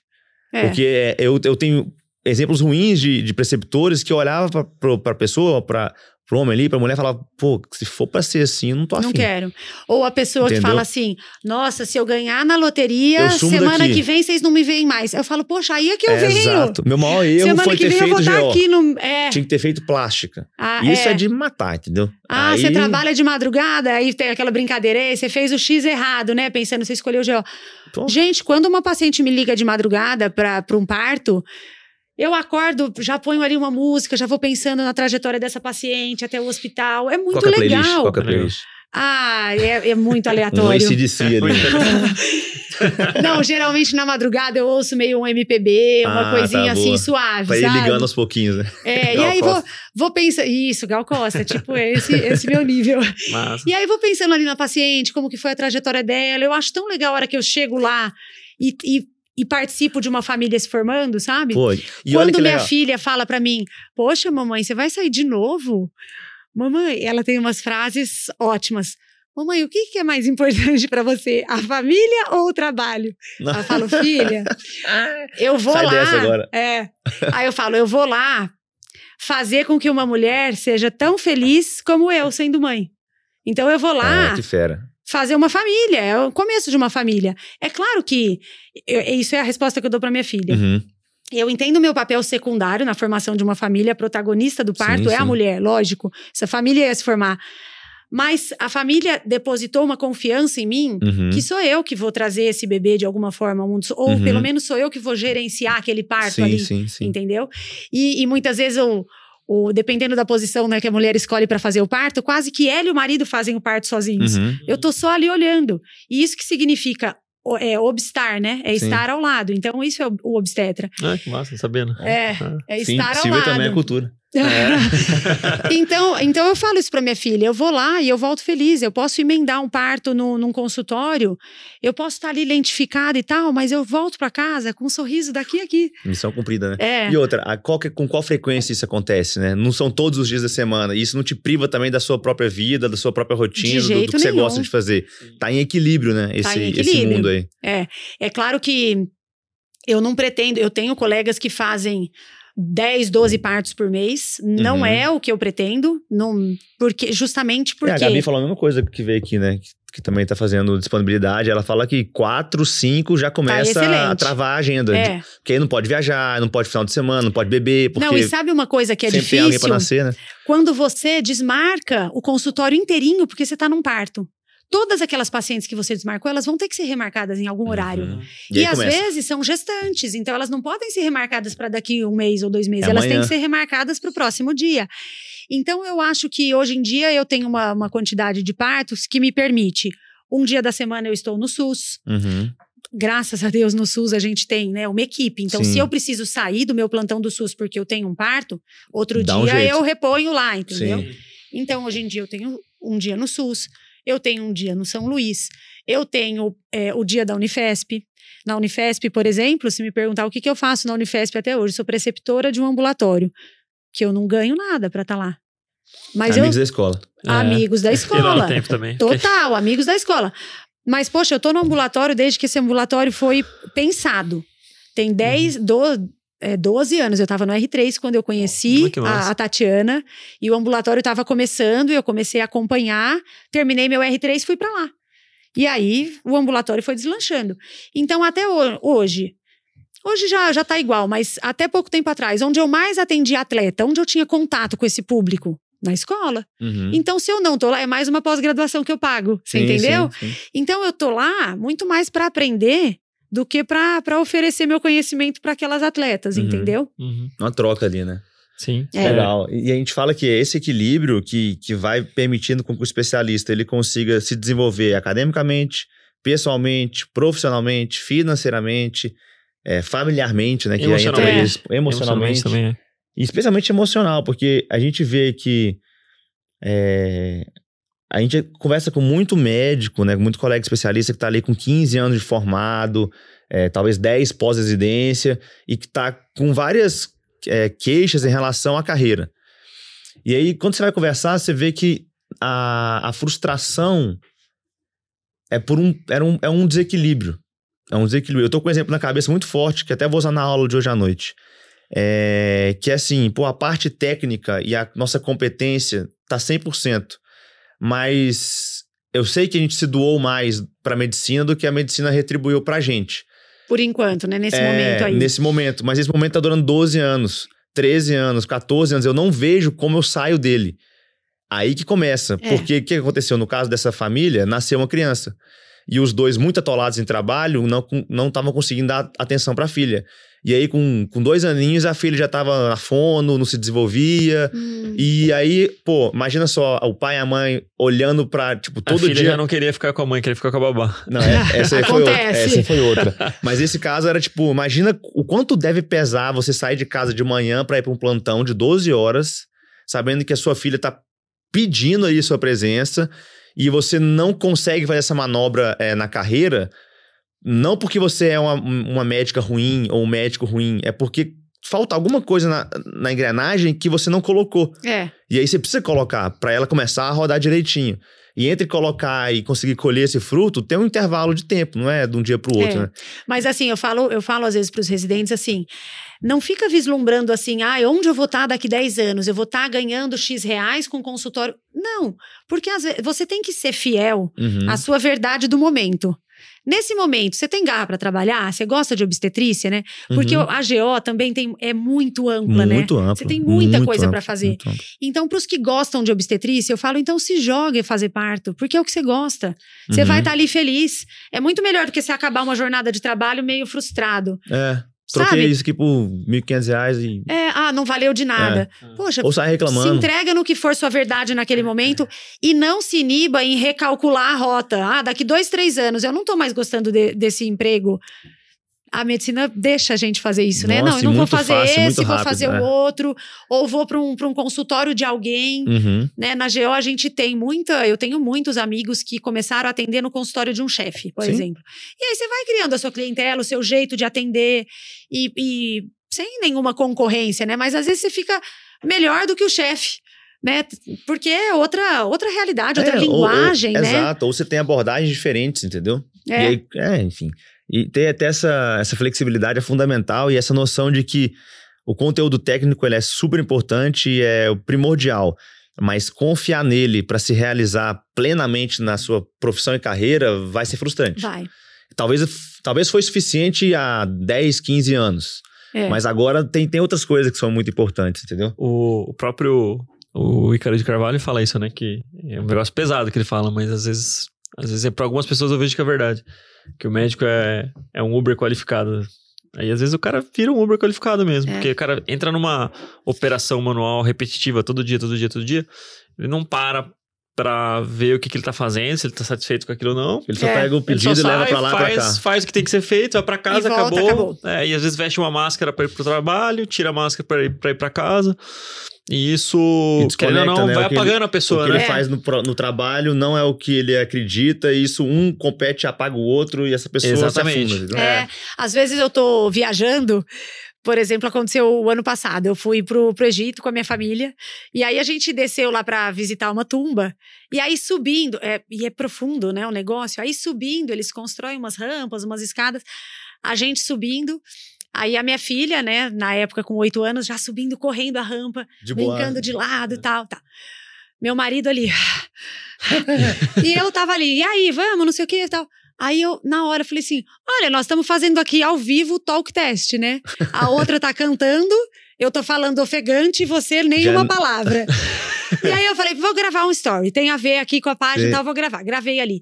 Aí um monte de gente: ai, Sil, relaxa, para de falar de trabalho, você tá de férias. Ai, não sei o quê. Eu falei: que- gente.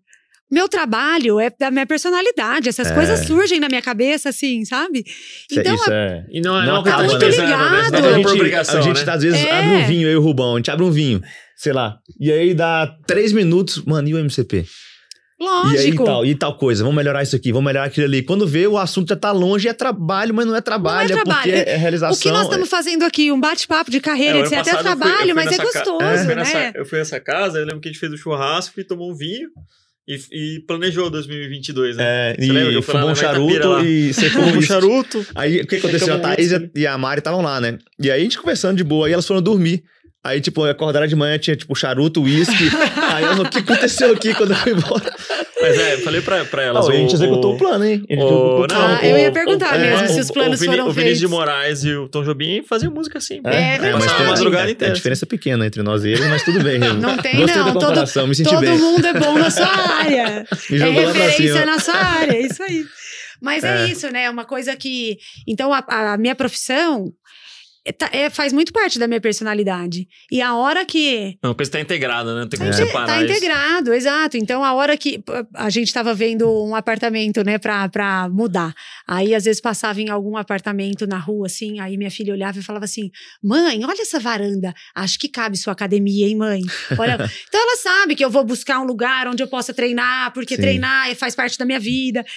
E tá tudo integrado, Legal. né? Então, a gente que gosta de. que trabalha com esporte, também gosta do esporte, vive isso, tá É. tudo misturado. E aí a sua vida recarrega seu trabalho, seu trabalho recarrega a sua vida e não suga um do O- outro, né? É. é. Não, eu fui agora pra, pra Flórida. Eu, eu já tinha ido várias vezes pros Estados Unidos, fiz um fellow em Nova York em 2020. Gostei do 2020. nome que você deu pra esse estágio. É. E. Você sabe dessa Eu história? não. Que estágio fiz- foi na Flórida? Não, não, não. A Flórida foi férias. Você, como preceptora da Unifesp, sabe dessa história? Não sei.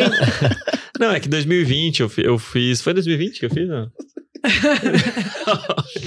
Quando que você acabou a Unifesp? Que eu fico Eu perdida no... não, não, foi 2020 não, pô. 2020 já tava Foi formado 18, já. foi 18, Nossa, foi tô 18. ficando velho. Então você, tava, você era Tô ficando- residente é, ainda. Era residente ainda. Só que o que acontece? Eu fui fazer o nosso estágio oficial externo que a gente tem, era na R3.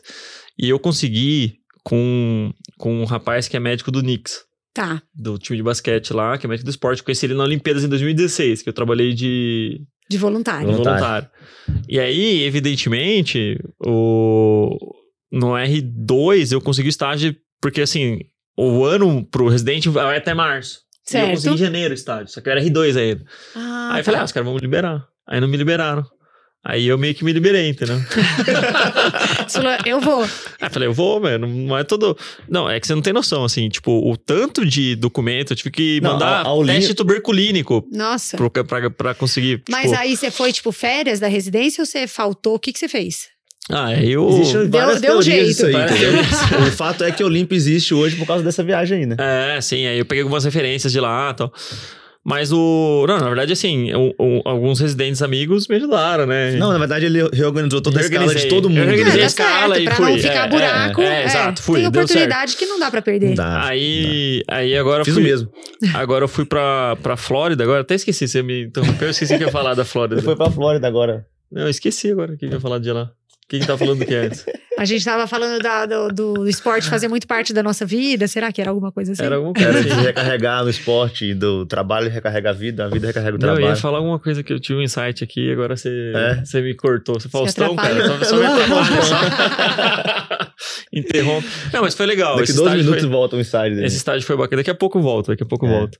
E. Putz, esqueci. Mas esse é o ponto, assim, eu acho que hoje o que, que a gente vê que é, quando eu pelo menos não me imagino dis- distante disso. Se o trabalho hoje ele, ele não tá alinhado com o que eu acredito, Ah, agora, lembrei. do que eu vou entregar, eu, eu não eu tenho pô, o privilégio de não ter que entrar. Eu considero que algumas pessoas não têm esse privilégio. É. Por exemplo, é, a minha mãe e meu pai, hoje, o trabalho deles, apesar deles fazerem e gostarem, é, eles não têm o privilégio de fazer essa troca, não. Entendeu? É outra realidade. Mas eu acho que a gente, como médico, a gente tem muita opção pra fazer Muita essa opção. troca, sabe? E a gente não precisa submeter a um negócio ali em troca de dinheiro. É. E aí, porque se você não decide sair, você decidiu não sair. E é uma decisão. É uma decisão. Então não estar, dá pra estar a no mesmo também, lugar é uma exato, decisão. É, não dá pra culpa falar, ah, eu não tive. Não, Não, você eu escolheu que eu ia ficar. falar agora. É, quando eu fui pra, pra Flórida agora, que eu tirei 15 dias de férias, aí eu não conhecia, né? Fui lá conhecer a Disney, Não vou te pra contar, Miami não. e tal. É, uma coisa que me chamou muita atenção é, tipo, o quanto de postos de trabalho estão vazios nos Estados Unidos. E, e não é por falta de mão de obra. É porque essas pessoas não querem mais se submeter a qualquer tipo de trabalho, entendeu? Sim. Ou o Então, ambiente, todo né? lugar. Ou É, ambiente. o ambiente, tipo, às vezes aquilo, aquilo Porque, não faz pô, sentido a pra pessoa, pessoa. ela faz um trabalho, mas naquele ambiente ela não quer ficar. Ela não quer ficar. Naquela é. cultura É, ali. Exato. E aí, tipo, tem todo, todo lugar. Desde empresa que vende carro até empresa de tecnologia, tudo hiring, hiring, hiring, hiring. Tipo, a galera contratando, contratando e. E assim, tem É, gente eu acho- desempregada eu que acho que é uma- é. em casa, entendeu? Porque eu acho que é uma geração diferente, né? Diferente, por exemplo, da minha geração, que ainda se submetia a muita coisa ruim. Por exemplo, para satisfazer um chefe que te chamou para Sim. trabalhar, ir operar com um chefe, não receber nada, você sabe que o chefe está recebendo aquela cirurgia, você não recebe. É. Eu acho, eu também, eu também não, não concordo, não, mas eu acho que era um pouco da, da minha geração. E como eu, eu terminei minha residência, dois ou três anos depois, eu já prestei esse concurso e voltei para o mesmo hospital, né? Então eu, eu vou acompanhando a geração dos residentes, eu vou vendo essa mudança acontecer. Então, hoje, o que eu vejo dos residentes do R3 que sai dali, ele sai não querendo se submeter a qualquer Uhum. coisa. E eu, eu acho que eles não estão errados, sabe? Sim, sim. Porque tem colegas meus, assim, mais velhos, que falam: ah, eles são tudo mimado, folgado. Não aguenta nada. não quer É. dar plantão no não sei onde. Aí eu Nutella. falo, minha é, aí eu era falo, pior. eu não sei se eles estão errados. Eles prezam por qualidade de vida que a gente não prezava e que a gente vê um monte de gente da nossa geração tomando antidepressivo, obeso, infartando, ou não cuidou dos pais quando os pais estavam velhos, tudo porque tá trabalhando. Ou aquela, aquele dilema, nossa, quando que eu vou engravidar? Eu vou ter que parar tudo. Poxa, não cabe uma, uma- um filho na, na sua vida? Uhum. Você vai ter que delegar 12 horas para babá e não tá lá. Às vezes a pessoa já tá pensando nisso. Ah, eu não vou entrar num plantão de Sim. 24 horas porque eu vou engravidar o ano que vem. E ela tá certa, ela não tá errada, né? Eu não vou operar de graça no sábado de manhã, porque sábado de manhã eu digo que eu fico em casa com a minha eu digo isso, família. eu durmo, eu É. treino, eu faço o que eu quiser. Sim, sim. Então eu acho que não tá essa briga errado. tá boa, eu tô é. gostando de ver. Eu já, já vi essa, essa cisão acontecendo É, tem, em vários tem uma ambientes. cultura do sacrifício, né, na medicina que, que vem de muito de muito antes, né? É. Até de você e tal. Que o médico tem que se sacrificar, que faz parte, que é quem mais trabalha, né? Então, eu, eu acho uma besteira isso.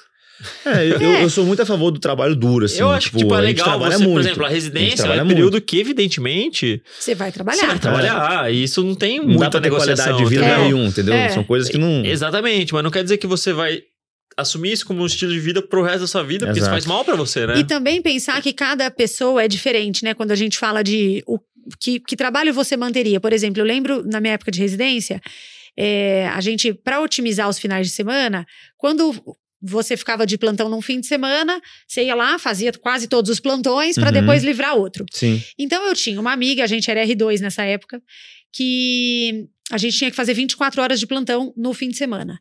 Ela não gostava de dar plantão à noite. Uhum. E eu não gostava de dar plantão de dia. Por quê? O dia Eu passa mais achava- devagar. Não, e também porque me tirava o horário de treinar. Uhum. Então, o que, que a gente fazia? Ela fazia sábado de dia e domingo de dia. E eu Hum. fazia sábado à noite e domingo à noite. Porque eu acordava sábado, eu treinava, eu comia direitinho em casa, Uhum. eu descansava e eu ia pro plantão sete da noite. Domingo eu amanhecia no plantão, descansava um pouco, lá para meio de uma hora eu ia treinar. Uhum. Então, era o que era importante para mim e o E que era ela? importante para ela. Quem tá certo, quem tá errado? Ninguém. né? Exato. E aí a, a vida passa, muito tempo depois. Hoje, né, já eu bem mais velha e tudo mais, às vezes lá no São Luís eu faço um plantãozinho de madrugada. Por quê? Agora minha filha tá um pouco mais velha, mas o ano passado, retrasado, ela com sete anos, eu não queria muito perder o tempo de estar com ela, de fazer a lição, de colocar ela para dormir e tal. E de manhã também, eu falava, poxa, a hora que ela acordar, eu quero estar em casa para arrumar ela, para levar na escola. Então, no São Luís tem um plantão que é na madrugada, é da uma às Uhum. sete da manhã. Eu, várias vezes eu pego esse plantão. Hoje não mais, porque, agora eu envelheci demais e eu acho que ficar. pesa, né? Não, e também sabe o que, que, que aconteceu? Eu vou contar pra vocês. Eu comecei a perder muita massa magra. Não Hum, dormindo e não com dormi- estresse. É. É, então não. É. Então aí eu falei: não, a minha massa magra é inegociável, não dá. Eu vou Demorei voltar a dormir. construir, não vou É, perder por é, causa de Vou voltar horas. a dormir. Então eu parei desse plantãozinho da madrugada. Mas se for pensar, o plantão da uma às sete da manhã não me atrapalhava a vida com a minha filha. Uhum. Porque a hora que eu saía, ela já estava dormindo. O hospital é pertinho de casa, sete da manhã eu saía do plantão, Pega sete e meia eu tô em Ah. casa. Pegava ela acordando. Então ela sabia que eu saía, nunca menti, filha, eu vou pro hospital na madrugada, mas você não vai nem ver, tá bom? Tá Uhum. bom. É parto, mamãe? Não, filha, é plantão. Porque quando é parto, ela fala: quem é que vai nascer? Trouxe uma lembrancinha pra mim? Ela participa de tudo, né? Legal. Então, de certa forma, foi, foi uma realidade ali importante pra mim no momento. Que bom que eu pude Uhum. trabalhar da uma às sete da manhã, porque eu mantinha né, meu vínculo com o hospital, o meu ganho, lógico, do hospital, e não perdi a vida da minha filha. Então, foi uma verdade pra mim. E às vezes o residente sai pensando: primeira coisa que eu não vou fazer é trabalhar à noite. É. Poxa, de repente você gosta de trabalhar à noite, né? Então, A acho que o mais. gostava, tá? A gente só dava plantão de A gente noite. Só fazia à É, noite. eu só acho Passa mais legal. rápido. Não, e eu acho que, que você se conhecer é o principal ponto, né? Sim. Você saber o que, que te faz feliz, o que te faz satisfeito. E isso, isso vai mudando ao longo dos anos, Sim, né? sim, com certeza. Hoje o que te faz bem, daqui 10 anos você pode. Daqui dois, já Olhar. não, já não vai, vai ser a mesma coisa. É, É, não, É com certeza. Eu, eu fiz uns plantãozinhos lá no São Luís do Itaí também, mas na clínica, né, evidentemente. Era... Nessa época Era já tinha... tranquilo lá, é tipo dar plantão em shopping, assim, né? Era- Fala isso pra você ver. Não, Ah, o, bom, de o cabeça, bom de lá, o bom de lá é que são muitas pessoas, né? Muito É. médico, você nunca é é, sozinho. médico, cara. É. A noite era seis então. pessoas que ficavam lá. Isso é uma realidade que, igual eu, eu dei plantão no interior lá de Minas quando me formei, é. É não só é. você. Era só eu no raio de 100 quilômetros. Então. Você, o- um eletro e uns comprimidos de AS. É, o raio-x, o exame de sangue, tomo não tinha. E é isso. Então, pô, quando eu vim pra cá dar plantão, nunca achei plantão difícil aqui em São Paulo. É, Você fez é. até é, parto lá, né? Parto Fiz, de bezerro, né? Não. Hoje o João tá pedindo, ele tá, ele tá pedindo aqui. Só histórias antigas É, aí, né? não, mas lá era isso. E E aí, quando você vem pra cá, você pega um plantão desse igual no, no Itaim, que tem seis clínicos ali, mas tem o GO, tem o ortopo, tem cardio, tem UTI, tem acesso, tem exame, tem o exame tudo. que você quiser, né? É. Pô, Você consegue fazer uma medicina muito melhor. Quantas Opa. vezes ali na- em Minas eu tive que correr, tipo, literalmente, porque Tem não, até é, cadeira de massagem conforto. não tinha. É, então. Nossa, aquela, eu já usei muito aquela cadeirinha e aquele picolé. Aquele picolé da. Picolézinho, Nossa, ali era muito bom, né? Muito Não, É, então você tem uma. Plantão, assim, a gente, a gente fala muito sobre consultório particular, mas evidentemente que plantão não é ruim, assim. É, eu construí meu reclamar, particular assim. no plantão. É, você consegue, certeza. tudo, consegue Plantão. construir muita coisa, e, enfim, e, e tem que ter plantonista, né? Não dá pra gente tá, todo mundo só vai trabalhar no particular, não É, existe é. isso, né? Não, e por exemplo, quando veio a pandemia e eu tava no consultório particular e obviamente não deu pra manter o ritmo, o que, que a gente fez? Plantão, todo mundo. Plantão pra caramba. É. Nós, aí eu, eu fiz nove em dez dias, nove noturnos em dez dias, meu recorde na, na pandemia, assim. Porque Nossa. é, não tinha. Era o seguinte, a. Isso 2020, a Mari. É, a Mari tava comigo já aqui, mas ela também tava dando plantão. Eu. O consultório lá em Minas eu tava parado, não tinha o que se fazer aqui em São Paulo. O pessoal lá, muita gente convidando e, e ficando sem nada. Pô, o plantão tá lá.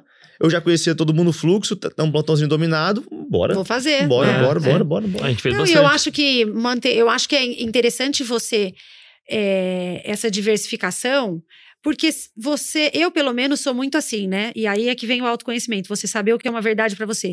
Eu não gosto de estar todo dia no mesmo lugar. Uhum. Então falar assim, ah, eu vou ter meu consultório, legal. E eu vou vir pro consultório todo Segunda dia e vou ficar É. aqui de segunda a sexta e aqui eu faço, eu aconteço, eu tenho a minha secretária, a minha sala. É legal, mas eu não gosto de ficar lá todo dia.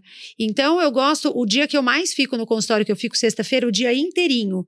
É o único dia da semana que eu fico os dois períodos no mesmo lugar. Uhum. Todos os outros dias eu tô de manhã num lugar, à tarde em outro.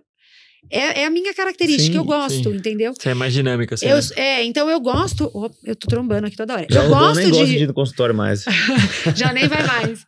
Então vou eu todo gosto dia, de estar no, no Todo dia plantão um dia da semana com um público. Imagina que eu tô na maternidade Star seis estrelas num dia. Uhum. No dia seguinte eu tô no SUS. Uhum. E sou eu mesma, eu sou a mesma pessoa. É, não, Às vezes eu tô isso. lá, entendeu? É bem legal Eu, isso. eu como a comida que me oferece, eu falo lá no, no- na maternidade Star tem a massagem, tem a, o sorvete de pistache. Tem, Eu tem. chego lá no SUS é a gelatina de sobremesa e tá de boa. O que eu vim fazer aqui é, é isso. Então é uma verdade pra mim. Então eu gosto Legal. dessa de ser dinâmica, sabe?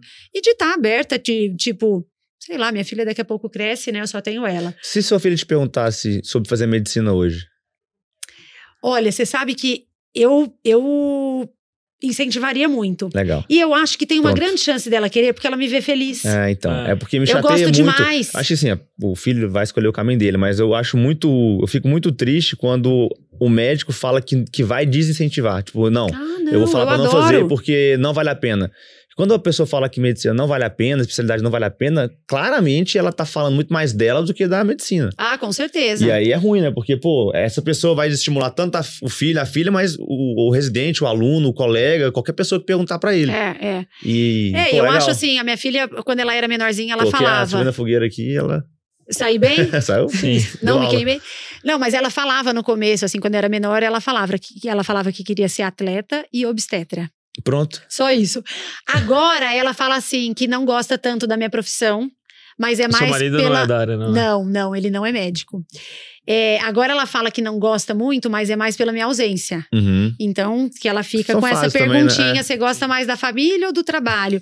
e ela sabe que eu vou responder, os dois são importantes. Sim, sim. E se perguntar, mamãe, você gosta mais de treinar da família ou do trabalho? Eu falo, todo mundo junto, cada um do seu horário. É. Porque eu vou deixar todo mundo. Às vezes eles estão lá, meu marido numa televisão, minha filha na outra televisão. Eu falo, eu tô indo na academia. Pronto. Nós vamos jantar? Vamos, a hora que eu voltar. Virei as costas e fui embora. Minha vida eu tenho que gerenciar, né? E sabe uma coisa que eu trago da, da, da época que eu fazia liga de trauma? Eu falo, é, é a segurança do socorrista. É. Se todo mundo depende de mim, quem tem que estar bem sou eu. Então eu tenho que estar feliz no trabalho, eu tenho que estar feliz em casa, eu tenho que estar com saúde, Sim, sim. eu vou treinar, Sim. eu vou dormir bem. Então é, é isso. E Não, aí, então tem isso aí. chance da minha filha fazer porque, por ela me ver feliz. Uhum. Mas eu demorei, eu titubeei para te responder, porque eu tenho medo dessa minha empolgação né, com a medicina influenciar demais ela e ela Uhum. não vê outros caminhos, sabe? É, porque muita coisa você não mostra, né? É, muita coisa eu nem sei mostrar, Uhum, né? sim. Então, às vezes, é, coisas. Agora ela vai trocar de escola, né? Aí fala, ah, a escola tal tem, tem uma pegada bem de, de tecnologia e tal. Aí eu fico pensando, nossa, já pensou se ela trabalhar com uma profissão que eu não sei nem o que é? Não sei nem A perguntar. acontecer é muito é grande. grande. É É grande. muito grande. Então eu também não quero fechar. Meu pai não sabe o que eu faço. É, porque é uma especialidade nova, né? É, Uma coisa. não, na, na esportiva ele já tinha dúvidas, agora que eu tô na parte de educação, ele, ele, ele fala que eu tenho os cursos. eu falo, pai, tá, beleza. Discurso. Ué, é o jeito dele, É. né? Então, Esses dias um tá amigo. errado, né? Tá Um errado, ele amigo não me tá. apresentou uma nova profissão, que é o dador de cursos. Você dá cursos, é professor. você. É, professor. Faz parte, não, é uma maneira de, de transmitir conhecimento, de gerar Sim, valor não, também. professor, eu falo professor que é várias tranquilo, vezes. Várias vezes. É. Acho É. que é tranquilo. Às vezes é professor, às vezes é. É, sei, eu acho que uma muita coisa legal, Silvio, pra gente amarrar as pontas aqui, né, dessa nossa conversa, dessa tocação de ficha, é tipo entender que tudo que você faz é, são coisas que você entendeu que fazem sentido pra você, né? Então você tem um propósito e isso tá alinhado tanto com o seu propósito pessoal quanto com o seu propósito profissional também. E aí, por isso que a gente fala que não tem certo e errado, né? Tipo, não- você não viver 100% no consultório particular não tem nada de errado também. Se você quiser também viver 100%, tem ferramentas e maneiras de você construir isso. É, É, mas o, o, eu acho que o errado é você ir só por um caminho e achar que é só aquilo o resto da vida e, e às vezes você tá descontente com aquilo. E aí, É. inclusive até no consultório particular. Tem gente que às vezes insiste no consultório particular e às vezes não é pra todo mundo, entendeu? Tipo, tem gente que vai se dar bem, que vai gostar da dinâmica e que vai ser feliz lá. Igual eu, hoje eu tô indo pra esse caminho. Mas tem gente que talvez não, talvez vai ser um fardo isso, né? É igual a, a Suzana que teve aqui com a gente, né? A- ela falou que ela abriu e um ano e meio ela fechou, porque ela viu que não curtiu, ela. não era pra ela, É. entendeu? Então a gente fala muito sobre isso, né? Sobre quão- qu- o quão fundamental é você entender, ter essa jornada do autoconhecimento, É. né? É, E eu, eu ainda falo uma coisa que é: você não tem que fazer correndo atrás do dinheiro. Uhum. Você deixa o sim. dinheiro correr atrás de você. exato, Ainda mais a sim. medicina, que a gente sabe onde pega rápido esse dinheiro. Então, você, você tem Se o privilégio. precisar, é. Se precisar, eu sei onde tá. É só levantar a mão, entrar naquele grupo ali e vai dar certo. Eu sou muito da linha hoje, assim, que eu, que eu vejo com vários colegas, é garanta o, o seu custo de vida com um vínculo. Ou um vínculo ou dois. É. E o resto, pô, se você puder, dedica a alguma coisa de médio para longo prazo, porque isso rapidamente vai engolir essa primeira fonte de renda sua e te dá muita flexibilidade ali para frente, né? É. Exatamente. Então, acho que isso, isso é um aprendizado, né, da nossa conversa, de que às vezes você não precisa, desde o primeiro dia, já entender o que, que você vai fazer da vida, né? Desde o primeiro É. dia que você virou especialista. Não, ano que vem eu já tô, eu já tô mudando tudo de novo. Com Exatamente. certeza. É muito doido Isso isso. é bom. É. Deixa eu, a gente eu- eu- hoje eu tava escrevendo assim, eu, eu tava com tanta ideia na cabeça e tava corrido novembro, né, e tudo. Aí acabou todas as metas de novembro e tal, aí começou dezembro, aí eu vi que eu tinha um dia que ficou quatro horas aberto na minha agenda, assim. Eu falei, caramba, isso aqui é um presente, né? Algu- Alguém esqueceu de mim aqui, não viram que eu tô quieto. Vou aproveitar esse tempo. Aí fui, é, desci, treinei, tomei banho, aí tinha mais umas duas horas ali, eu voltei, eu comecei a escrever assim, tipo, o que eu vou fazer no meu 2023? Aí eu coloquei MCP e a outra parte do, do, do comercial ali, do nosso pilar ali. E eu fui escrevendo tudo que eu queria fazer e tudo assim, e eu escrevi um, um, um monte de lista e agora eu vou pegando esse negócio e vou encaixando e vou ter o plano de 23. Que vai funcionar até abril, tenho certeza, que depois É, já vai mudar. Depois muda. E às vezes o fim de ano é uma época que a É. gente repensa o ano seguinte, mas isso pode acontecer com qualquer outro estalo, né? Uhum. Essa história que eu contei aí, que eu tava perdendo massa muscular, foi mais ou menos fevereiro, março do ano, desse ano, agora. Uhum. Aí eu falei, opa, peraí, tem um estalo aqui, o que, que eu tenho que fazer? O que que, que, que tá errado? Quanto custa isso aqui, né? É, por que, por que esse estresse tá, tá me consumindo se nunca me consumiu? Será que é um estresse da profissão? Será que é pessoal? Então, às vezes, alguma coisa vai te fazer Sim. parar, repensar, às vezes dar um, dois passos para trás, olhar de novo e falar, e agora, né? O que que eu tenho, para onde eu vou? Então, é, Sim, é boa, isso. Show. Pô, Isso vai tá, vai tocação de ficha aí. hein? Tocação de ficha boa, violenta. Show, show. É, qual que seria a prescrição que você daria, assim, para os novos ginecologistas, ou às vezes o pessoal que tá na residência ainda aí, que tá querendo rumar aí dentro da ginecologia, ou para pessoas que estão se tornando especialistas de maneira geral, assim, que estão ouvindo a gente? Ah, trabalhe com o que você gosta. Não porque você não vai ter que trabalhar nenhum dia da sua É. vida, aquela frase. É, não é dera. isso. Pelo Não é isso. É para você realmente entender que o trabalho dignifica, que é legal fazer, que, que se você gosta, você vai se entregar. E você pode sair exausto, mas aquilo tem um propósito. Ou você faz uma coisa que não te dá tanto dinheiro, mas aquilo também tem um propósito. Ou se você faz por dinheiro, também é um propósito. Então coloque propósito, Uhum. coloque o coração e, Intenção, né? e seja feliz. Né? É a. GO, a GO tem muitos caminhos, Essa- muitos. a gente fala bastante sobre o propósito, só que outro dia eu tava, eu tava ouvindo um podcast, agora eu não lembro qual podcast foi, que o cara falou, cara, o propósito é muito legal, acho que tem que ter, só que a gente tá tomando, tem que tomar um pouco de cuidado, que tem muita gente que sofre de propositite. Que é Ah. tipo, tudo quer ver propósito, entendeu? E pra Aí às sempre, vezes né? não, às vezes você tem que Não. fazer, tem coisas que estão... Disciplina. Não, e É. às vezes o Disciplina, cara quer um exatamente. propósito hoje pro resto da vida. E não, Não é. acho que Não não vai é, existir. exato. Eu, eu acho que você, você tem que encontrar sentido nas coisas que você faz, mas tem coisas que tem que ser feita, porque a gente tem uma hora que a gente vira adulto e É, tem porque que ser tem feito. coisas que são responsabilidades, né? Exatamente. Não pode deixar de lado. não faz o que gosta, é igual, faz, tem que ser é- feito. É igual a residência. Tem muita coisa que você vai fazer na residência que você não gosta. E assim. A grande E maioria. aí a, a responsabilidade eu coloco, por exemplo, cuidar da saúde, eu coloco não como um propósito, é uma É uma responsabilidade. responsabilidade. É Então, fazer o que tem que ser é feito. fazer o que tem que ser feito. Não é por propósito, por gosto, por nada. Então, a, a é responsabilidade tá treinar, aí, né? né, Eu meu? curto treinar Eu pra também caramba. gosto, É. mas a gente é meio... Hoje é a meu gente dia tem um né? viés, Você tá né? fazendo. Treino. Você tá competindo, fazendo provas? Não, ou não, não. Agora eu treino só pra saúde. Eu falo que eu dou mais trabalho pro meu personal, porque ele fala, e aí, qual o próximo objetivo? Eu falo, nenhum. Você chegou a fazer prova de longa distância, assim? na Até meia maratona eu fui. Ah, meio é legal. de Meio eu fiz legal, Eu gosto eu de fazer acho- meio. Eu acho que É. você consegue fazer força sem se matar demais e... E o treino não é tão longo, É. né? Os, os longos têm ali 18, Nossa. 19 quilômetros, ok, acabou aí. Imagina É, treinar um mata sem- 32, É. não é pra mim. Então, o Rubão, o. Rubão me chama pra fazer maratona direto, né? Pô, você tem que fazer maratona e É tal. legal, eu Aí eu gosto. falo, pô, eu só vou sair pra correr duas horas e meia Eu gosto, eu gosto. no treino. Ela fala, cara... É quase, é quase que uma meditação, né? É, fica lá, é. fica lá, fica lá. E eu gosto, eu duas horas nado, e meia né? é de boa. É, eu nado. Tem um dia da semana que eu faço natação, eu nado desde criança. Então, aí, quando eu comecei a correr, eu já nadava, as pessoas falavam: por que, que você não vai pro triatlon? Eu falava, porque eu não Bora. gosto de pedalar. Não gosto, tenho medo de acidente. A bike é cara, É. quebra É, clavícula, sim. não é gosto, cara. não é pra mim.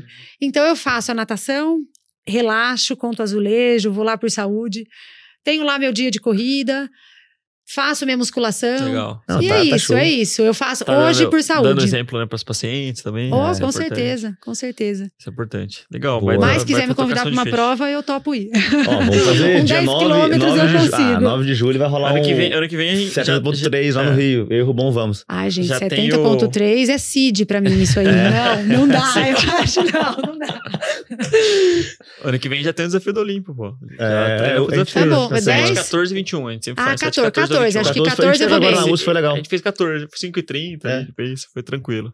Foi tranquilo. Legal, Mas legal. Não, foi obrigado, Silvia. bom. Acho que foi muito Baita boa essa papo legal, é. de ficha. Muito bom, gente. É, acho que isso é uma referência, né, para todos nós, querendo ou não, e a gente se inspira bastante em você e agradecer sua participação, com certeza voltará em breve aqui em Pra outros um formatos papo, aqui é. de podcast.